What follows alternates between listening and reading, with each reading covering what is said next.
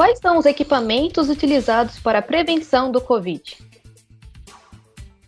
É, o álcool em gel, né? a máscara, o uso da máscara é muito importante, o distanciamento de um metro e meio e água e sabão. É usar máscara o tempo todo e durante o dia ir trocando a máscara, né? E também o álcool em gel. Olha, eu acho que máscara e álcool gel. Você acha que a comunidade faz uso adequado desses equipamentos? A população não faz uso correto de máscara, álcool em gel, higienização das mãos. A, a população fica a Deus dará, né? E o que a gente vê na rua é realmente eh, não usar máscara. E algumas vezes a gente vê também uns aglomeramentos, sim, no bairro.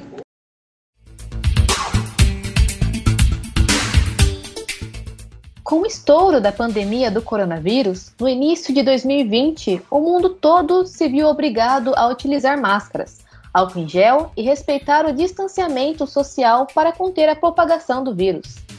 E o Brasil não é exceção. Os depoimentos que vocês acabaram de ouvir são de moradores da região do bairro São Marcos, em Campinas. Esses e outros moradores relatam dificuldades para se protegerem durante a pandemia. Integra Cast uma conversa entre alunos da PUC Campinas e a comunidade.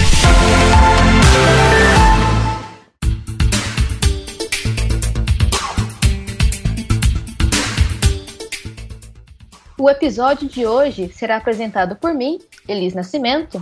E por mim, Bruno Costa.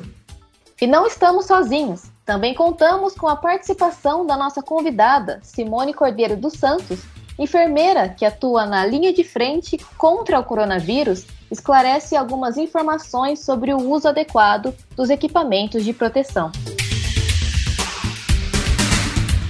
Enquanto os casos de contaminação do coronavírus no Brasil seguem aumentando, alguns moradores da região do São Marcos enfrentam dificuldades na hora de se proteger, principalmente em relação ao acesso às máscaras e álcool em gel.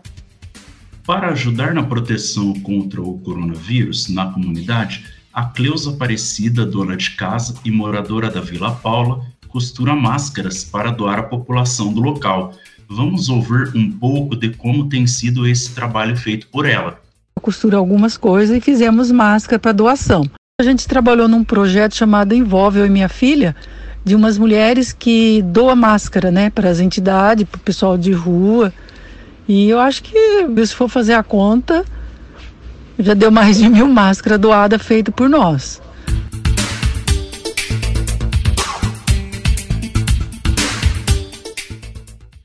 Realmente, mil máscaras doadas é um número impressionante. Porém, mesmo com essas máscaras, Dona Cleusa ainda vê muitos moradores usando o equipamento de forma errada no dia a dia no bairro onde ela mora. As pessoas usam máscara no queixo, o nariz fica de fora, ou às vezes fica tudo de fora. A Organização Mundial da Saúde, a OMS, alerta que uma das formas mais eficientes de se proteger contra a contaminação do vírus é fazendo o uso correto da máscara. Mas como é a forma mais adequada de usar? Quais são as máscaras mais eficazes? Podemos usar duas máscaras, uma em cima da outra? Agora vamos conversar com nossa convidada que vai responder essas e outras perguntas. Simone, explica pra gente, qual é o jeito certo de usar a máscara? Olá, primeiro a gente precisa entender que o uso da máscara ele é individual, ou seja, ele não deve ser compartilhado com ninguém, nem mesmo com a nossa família, pais, filhos, irmãos, esposos, tá? Segundo, a máscara, ela precisa oferecer uma proteção adequada, ou seja, ela precisa cobrir totalmente o nariz, a boca e até o queixo. Especialmente, ela não pode ser afrouxada nas laterais, ok? Sempre evitar tocar na frente da máscara, lembrando que esse é um local muito contaminado e bem exposto. E ao retirar a máscara, sempre pegar pelas laterais, pelas tiras laterais. E a, sempre ao manusear a máscara, eu preciso fazer a higienização das mãos com álcool em gel. Depois de quantas horas é recomendado fazer a troca da máscara? Importante pergunta. A gente pode considerar um tempo adequado de duas a quatro horas para a realização da troca da máscara, tá? Sempre que ela apresentar umidade ou sujidade, eu também devo fazer a troca da máscara. Levando em considerações que a máscara PFF2 ela tem uma maior durabilidade, né? Geralmente utilizada dentro de ambientes hospitalares. Muito interessante. É, você falou da PFF2, eu queria saber quais os tipos de máscaras que são mais eficazes. Esse é um caso? É, nós temos alguns tipos de máscaras, uh, desde a máscara mais caseira, como foi citado anteriormente aqui por uma, por uma moradora da comunidade, que é mais simples, né? E a gente pode, poderia estar utilizando ela nas áreas mais livres, com uma baixa circulação de pessoas. Temos também a máscara cirúrgica, que tem uma proteção filtrativa um pouco melhor, que é utilizada sim em alguns ambientes hospitalares, aonde não se tem o contato direto com casos COVID. E a gente tem também a máscara PFF2, conhecida também como a máscara N95. E sim, ela é um modelo mais eficaz devido à sua capacidade de filtragem, tá? Usar duas máscaras, uma em cima da outra, é realmente eficaz? É, esse assunto ele tem sido discutido ultimamente. É, alguns estudos mostram que sim, utilizando duas máscaras, ou seja, a máscara de pano por cima da máscara cirúrgica, tem trazido é, resultados significativos. Mas é importante a gente saber que se eu utilizar as duas máscaras de proteção e não souber retirar, eu posso estar me contaminando. Então, é importante a gente estar tá, é, utilizando as duas máscaras, ok, mas que eu tenha muito cuidado no momento que eu for retirá-la para não me contaminar. E após retirá-la, como que a gente faz essa higienização e o descarte correto da máscara? Sim, a higienização da o descarte correto da máscara, o, o ideal é que você retire ela, coloque dentro de um saquinho onde o saquinho é, tenha alguns furinhos para que ele né, não fique abafado e que ele seja lavado, essa máscara de pano, um exemplo, seja lavado com água e sabão. As outras máscaras, a máscara cirúrgica, ela deverá ser descartável, né? Eu não reutilizo ela. E a máscara PFF2, ela é uma máscara que pode sim ser reutilizada, contando que ela seja é, guardada adequadamente. Perfeito. Lembrando que a máscara mais simples é mais eficaz do que nenhuma máscara, né? Exatamente, perfeito.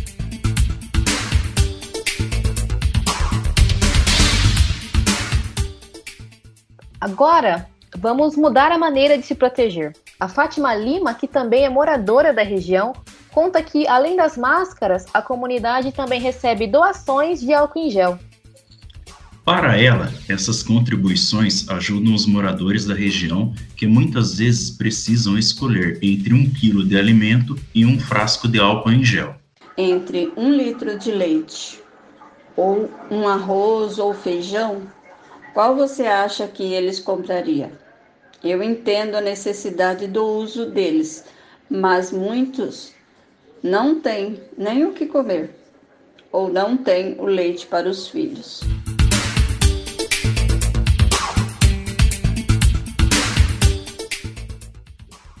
Lembra da dona Cleusa do início desse episódio?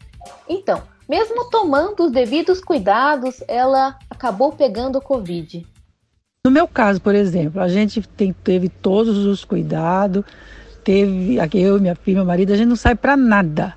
Para pensa assim numa pessoa que só fica dentro de casa, álcool em todos os lugares, chega de casa já lava, tira a roupa, faz todo esse processo. O único lugar que, que eu ia no caso aqui, açougue aqui do lado, né? E eu peguei essa covid. Sabemos então que ela e a família estão se protegendo, mas ainda restam dúvidas de como ela contraiu o coronavírus. Aí eu queria saber como que eu peguei, né? Então eu não sei se foi através de alguma embalagem, que não sei.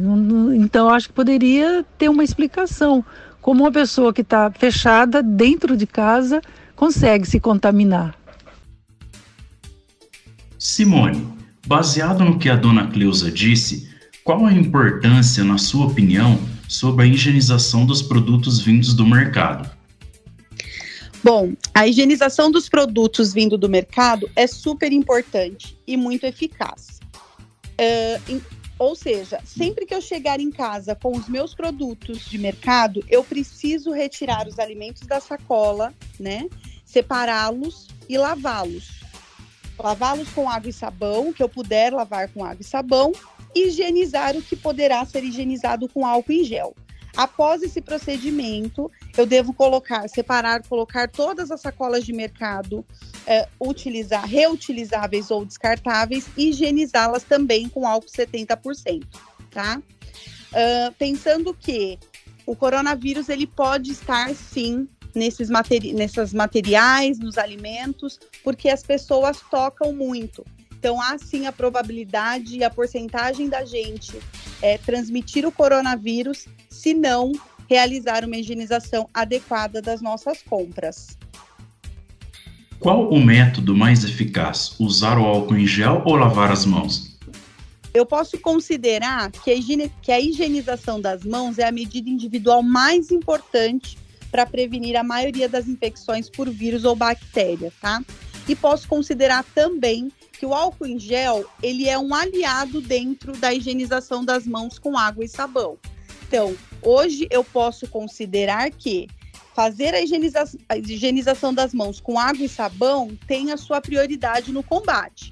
Porém, quando eu não tenho disponível água e sabão, eu posso sim estar substituindo pelo álcool em gel, que é o que tem acontecido bastante, né? É, saio, saio de casa, não consigo uh, ter um acesso fácil de uma pia, água abundante, sabão, eu posso sim fazer a substituição pelo álcool em gel 70%. Por que tem que ser especificamente o álcool 70%? O álcool 70%, ele é um, um microbicida com característica antisséptica e desinfetante. E aí eu tenho 70% ali de concentração que é o ideal para a gente fazer uh, a extinção, né? Para a gente conseguir matar as nossas bactérias, fungos ou vírus, até considerando o coronavírus.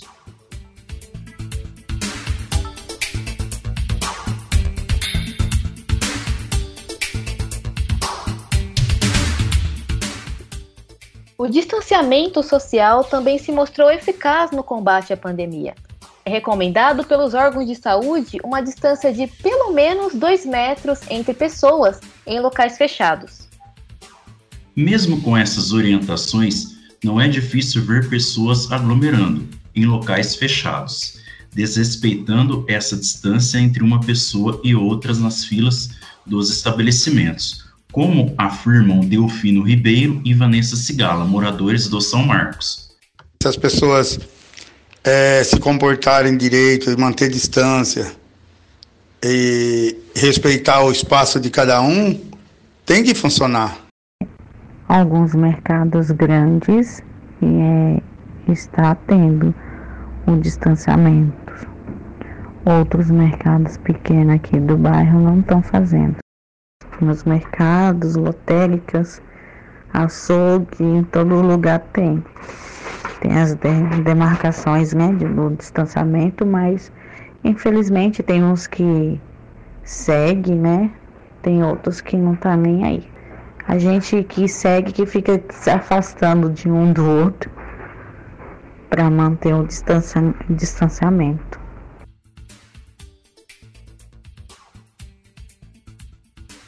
Pesquisas ao redor do mundo mostram que essa medida reduz a transmissão do vírus e, se for obedecida rigorosamente, há esperança de que o comércio, empresas e escolas possam permanecer abertos. Porém, a realidade é bem diferente. Vanessa comenta que, principalmente aos finais de semana, não faltam festas lá pelo bairro.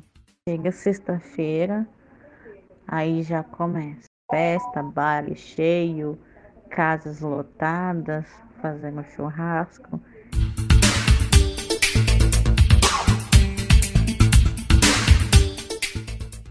Simone, você poderia explicar mais sobre a importância do distanciamento? claro, o distanciamento é tão importante quanto todas as outras medidas preventivas para o Covid-19, tá? É, a forma de transmissão do Covid é através de secreções como gotículas de saliva, espirro, tosse ou catarro. Então, quando nós nos distanciamos do outro, a gente diminui a possibilidade desse contágio. Por quê? Porque quando falamos, nós expelimos as gotículas. Né? E se estivermos uma aproximação inferior a essa recomendada pela OMS, há uma probabilidade maior da gente ter a contaminação. É, e quais cuidados devem ser tomados com uma pessoa infectada dentro de casa? Perfeito. Primeiro é o uso de máscara dentro do ambiente, né? Então, todos os membros da família ali precisam da utilização da máscara. Não dividir, não dividir os itens pessoais, ou seja, né, toalhas, talheres, desinfetar as áreas comuns da casa. Se estiver a possibilidade de deixar um, deixar um quarto separado na casa para essa pessoa que estiver com o vírus, né, com, com o Covid-19, seria interessante. E que esse quarto, uh, se possível, deixar as janelas abertas e a porta fechada. Eu enfatizo também que os cuidados higiênicos com todos os integrantes da casa é imprescindível e manter também o distanciamento social. A gente entende que é difícil dentro de uma casa com diversos moradores, mas é importante para que os demais não sejam contaminados. A pandemia do coronavírus, desde o início, é cercada por boatos e notícias falsas, também conhecidas como fake news. Por isso, vamos conversar com a Simone para tirar algumas dúvidas de quais informações sobre a doença são verdadeiras e quais são falsas. Simone, quem já foi vacinado não precisa mais utilizar equipamentos de proteção contra o coronavírus? E isso é uma fake news. Sim, nós precisamos, mesmo que vacinados, utilizarmos os meios de, de proteção individual, né? Pensando que nós podemos ser potenciais transmissores, ou seja, mesmo eu, te, eu estando vacinada, eu posso transmitir o Covid para aqueles que ainda não se vacinaram. E quem já teve contato com o coronavírus?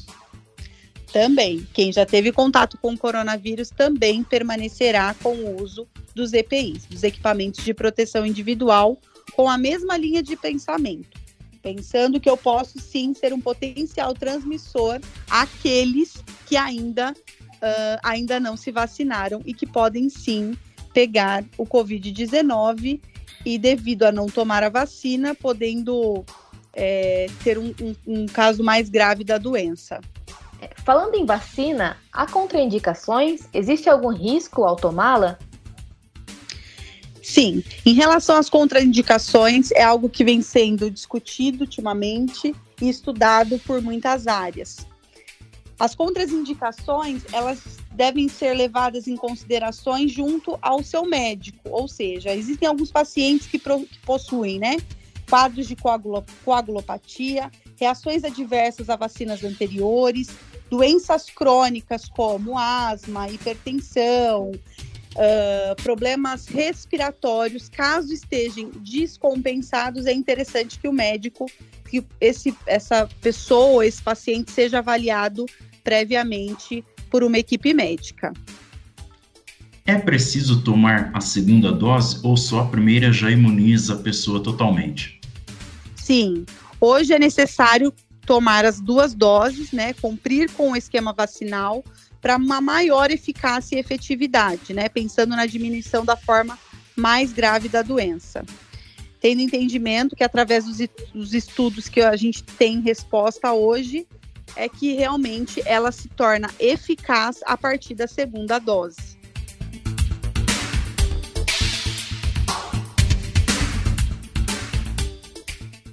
Lembrando que, se você é morador de Campinas, acesse www.vacina.campinas.gov.br para fazer o agendamento da vacina contra o coronavírus. Acompanhe o cronograma divulgado pela Prefeitura para fazer o agendamento. O IntegraCast é uma produção dos alunos do primeiro semestre da Faculdade de Jornalismo, desenvolvido como projeto integrador A apresentação foi minha, Elis Nascimento. E minha, Bruno Costa. A produção de Ana Beatriz Tocoli, Diego Cunha, Ingrid Ferreira, João Vitor Bueno, Larissa Fortunato e Vitória Ramos, sob a supervisão das professoras Amanda Artioli e Ivete Cardoso Roldão, e trabalhos técnicos do Juliano Augusto Ramalho. Obrigado por nos acompanhar. Usem máscara e não aglomerem. Tchau. Se cuidem. Tchau.